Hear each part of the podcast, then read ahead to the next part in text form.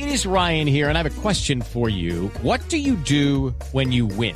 Like, are you a fist pumper? a woohooer, a hand clapper, a high fiver. I kind of like the high five, but if you want to hone in on those winning moves, check out Chumba Casino. At ChumbaCasino.com, choose from hundreds of social casino style games for your chance to redeem serious cash prizes. There are new game releases weekly, plus free daily bonuses. So don't wait. Start having the most fun ever at ChumbaCasino.com. No purchase necessary. BGW. Void were prohibited by law. See terms and conditions. 18 plus. Pues la noticia de la semana, sin duda alguna, tiene que ver con la posesión de Nicolás Maduro para un nuevo mandato, seis años más en el poder. Muchos se preguntan si finalmente terminará o no ese periodo. Esa es la inquietud que tiene todo el mundo. Se ha quedado prácticamente solo Maduro porque 19 países de América Latina y la Unión Europea le han dado la espalda, han desconocido su mandato, lo han calificado como ilegítimo de la misma manera que lo hizo la Organización de Estados Americanos a través de una resolución justamente el día mismo de la investidura ante el Tribunal Supremo de Justicia, que para muchos fue eh, también ilegal y violatoria de la Constitución. Me honra saludar a esta hora en el radar de Blue Radio a Esmeralda Arosamena. Ella es la vicepresidenta de la Comisión Interamericana de Derechos Humanos, un organismo con eh, toda la credibilidad y que justamente desde esa órbita de la OEA, desde Washington, eh, le hace un seguimiento muy importante a la situación de lo que sucede en el vecino país, particularmente en esa materia de los derechos humanos. Eh, señora Esmeralda, muy buenas tardes, un gusto saludarla y pues primero quiero preguntarle cómo ha recibido la CIDH esa posesión de Maduro nuevamente como presidente de Venezuela. Bueno, muy buenas tardes. Sí, para, para la comisión también representa eh, la oportunidad de expresarle al gobierno de Venezuela la importancia que tiene para la convivencia pacífica, para el desarrollo eh, de la vida democrática, la pluralidad de los eh, actores en la vida política de un país. Sí, efectivamente, la, OEA en esta resolución eh, también de manera contundente expresa a, al gobierno de Venezuela, porque hay que tener claro este, este, este planteamiento. Eh, la, la, la posición es frente al gobierno de Venezuela que hoy lidera el señor Maduro, ¿no?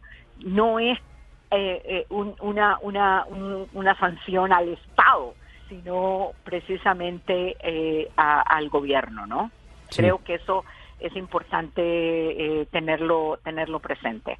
Bueno, muchos se preguntan eh, qué alcance tienen las disposiciones de la OEA y del Grupo de Lima, porque tercamente Maduro se aferra al poder y evidentemente desconoce los pronunciamientos que vienen desde la comunidad internacional, ni siquiera las sanciones económicas o de otro tipo que han sido anunciadas y muchas de ellas efectivas eh, han servido para que él eh, reflexione acerca de el pedido que muchos le hacen en torno a que justamente eh, permita unas elecciones libres y el restablecimiento de la democracia en Venezuela. ¿Qué puede pasar ahora y qué alcance tienen, repito, esas decisiones del Grupo de Lima y de la OEA también? Creo que lo, lo importante de, de estas eh, comunicaciones, de estos planteamientos que hacen nuestros organismos internacionales. Su alcance está precisamente en que es la comunidad internacional, no es una persona, no es un, eh, un grupo, estamos hablando de eh, la comunidad internacional a la que pertenecen los países, pues.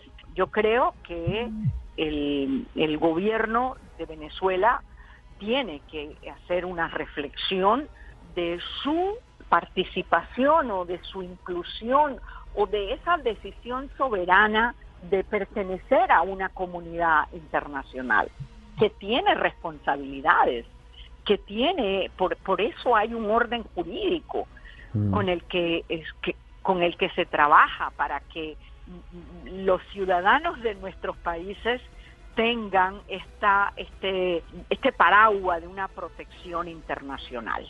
¿Puede generar tensiones preocupantes también para la CIDH en algún momento la decisión de países como Paraguay en el sentido de romper relaciones o de Perú que también ha asumido una postura muy firme y ha mm, hecho determinaciones en cuanto a medidas diplomáticas muy fuertes o inclusive también, por qué no decirlo, la retaliación que ha anunciado Maduro?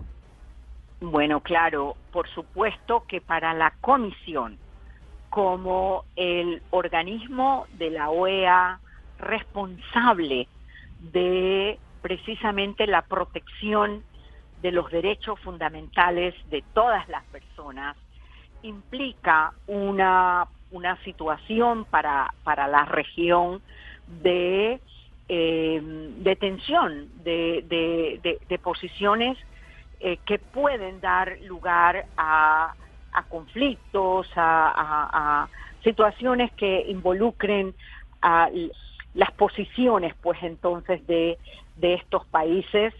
Y para la comisión será un, reto, un desafío, eh, tratar entonces de, mantener eh, una posición de, eh, de, denuncia, de, explicaciones, de cuestionamientos, de, de seguir exigiendo información de cómo se van atendiendo los derechos humanos en el país. Sin duda, uno de los temas eh, clave en esto de los derechos humanos es el de los migrantes. Maduro dice que no es verdad y lo afirma su gobierno que la gente esté huyendo de Venezuela, que no es cierto que se hayan ido, que por el contrario están regresando y que allá se vive bien, cosa que el mundo entero ha evidenciado no es verdad porque faltan los medicamentos, faltan los alimentos, los indicadores económicos son realmente aterradores. La realidad es muy difícil para los venezolanos y sé que la CIDH ha hecho un trabajo muy importante de seguimiento en ese tema de los migrantes. En el caso colombiano, eh, pues eh, se habla de cerca de un millón doscientas, un millón quinientas mil personas que han llegado a nuestro país y se prevé que ese, esa cifra pueda aumentar a finales de este año, tal vez un poco más de dos millones. ¿Ustedes van a tomar medidas en ese sentido? Bueno, nosotros estamos tomando acciones precisamente para, para que esta eh, problemática migratoria sea atendido con una con una perspectiva de regional, ¿no? Eh, esto no, no puede ser una posición de, un país.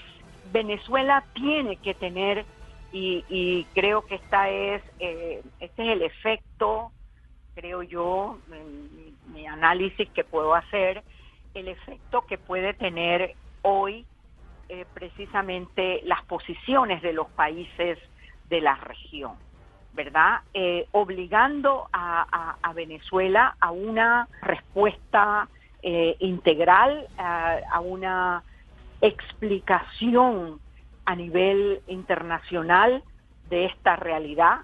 Creo que también es muy importante, es un mensaje que le doy a, a toda la población y la ciudadanía venezolana este es un, un, tema que, que, los venezolanos tienen una, una necesidad de consolidar una, una unidad para atender y, bueno la situación, ¿no? Si, si se niega una crisis humanitaria, eh, yo creo que toda la población y la ciudadanía venezolana tiene que expresar por qué sí creen o sienten o viven que hay una eh, crisis humanitaria. Entonces, eh, eh, eso es una, una parte fundamental, es algo que la Comisión ha trabajado con las organizaciones de la sociedad civil de, Venezuela, hemos estado en, en una constante comunicación con, con muchas organizaciones, el tema de la imposición del parte nuestra de las medidas cautelares. Ayer o antes de ayer leía una noticia de que una niña eh, en el hospital que, hemos señalado para, para la niñez la necesidad de una de asegurar eh, la atención médica eh, escuchaba que había había muerto por insuficiencia renal o no, no no recuerdo ahora mismo pero que eh, a través de las en medidas cautelares nosotros hacemos este monitoreo del, del cumplimiento de derechos humanos fundamentales, ¿no? que es la vida, la integridad de las personas.